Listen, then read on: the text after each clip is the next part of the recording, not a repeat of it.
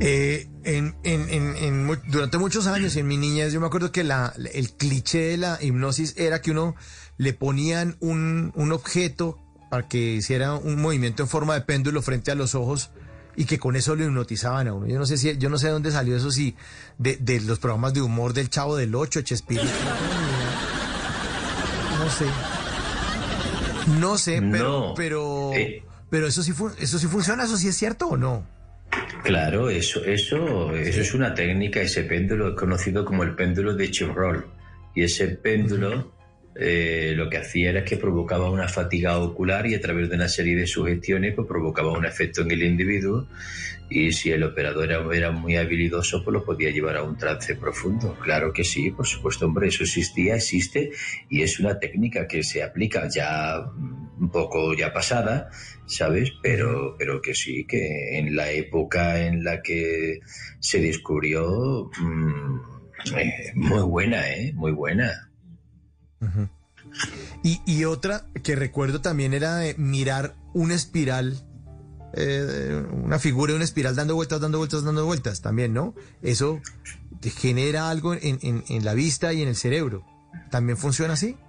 Claro, lo mismo, lo mismo. Es simplemente eh, un, efecto distinto, pero lo que provocaba era un, sin lugar a duda, un cansancio ocular. El cansancio ocular junto con las sugestiones, pues podía provocar eh, que la persona eh, entrara en un trance y, repito, si el operador, el que hipnotizaba, era bueno y sabía hacerlo bien, pues conseguía unos resultados buenísimos, buenísimos.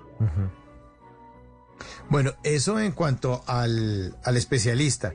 ¿Y el público? Eh, ¿Uno, cualquier persona se puede dejar hipnotizar? ¿O, o cierto tipo de personalidades son más receptivas a esto?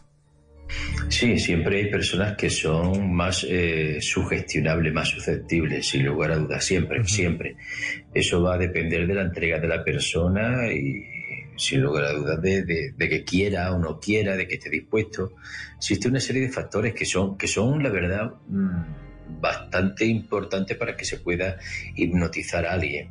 Pero por supuesto que todo, todo está en, la persona que se presta, más que en el hipnotizador o el hipnólogo. Ya, entonces si, uno tiene la disposición, eh, puede funcionar mucho más fácil y es mucho más, más, más simple. Eh, ¿Alguien podría hipnotizar a otra persona sin, en contra de su voluntad o tienen que estar los dos de acuerdo? No, no, puede hacerlo en contra de su voluntad. Y si alguien dice estoy en contra de, tu, de mi voluntad para que me hipnotices y se queda hipnotizado, es que realmente no estaba en contra de su voluntad. La persona tiene que querer, es como si yo quiero ser amigo tuyo y te me dice, pues no vas a serlo. Y por mucho que yo quiera, no lo soy. Pues está claro. ¿Por qué? Porque tú no me dejas. No me dejas ni siquiera que converse, no me dejas ni siquiera que hable, no me dejas ni siquiera que me acerque, no me dejas ni siquiera. Entonces opones una resistencia que rompes el, vínculo con, la persona, el, el rapor. El rapor es ese vínculo que se mantiene con el individuo para que realmente puedas hacer que la técnica que sea efectiva.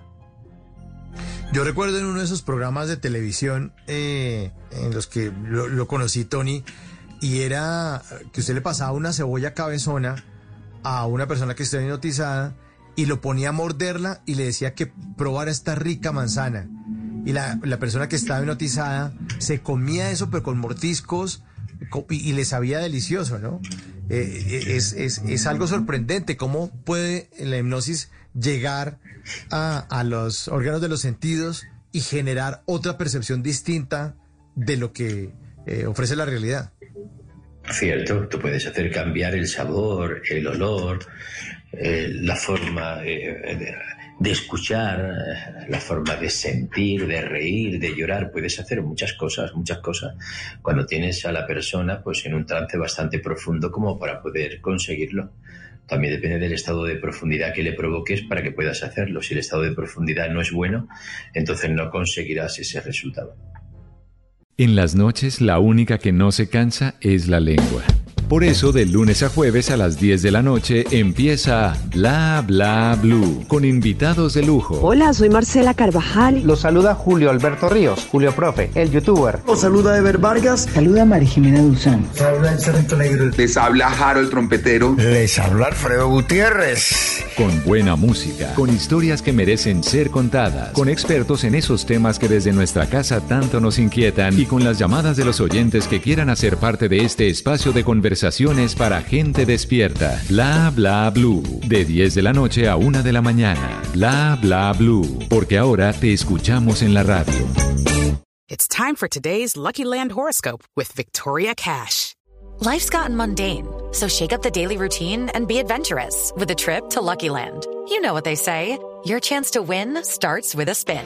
So go to LuckyLandSlots.com to play over 100 social casino-style games for free for your chance to redeem some serious prizes. Get lucky today at LuckyLandSlots.com. Available to players in the U.S., excluding Washington and Michigan. No purchase necessary. VGW Group. Void where prohibited by law. 18 plus. Terms and conditions apply.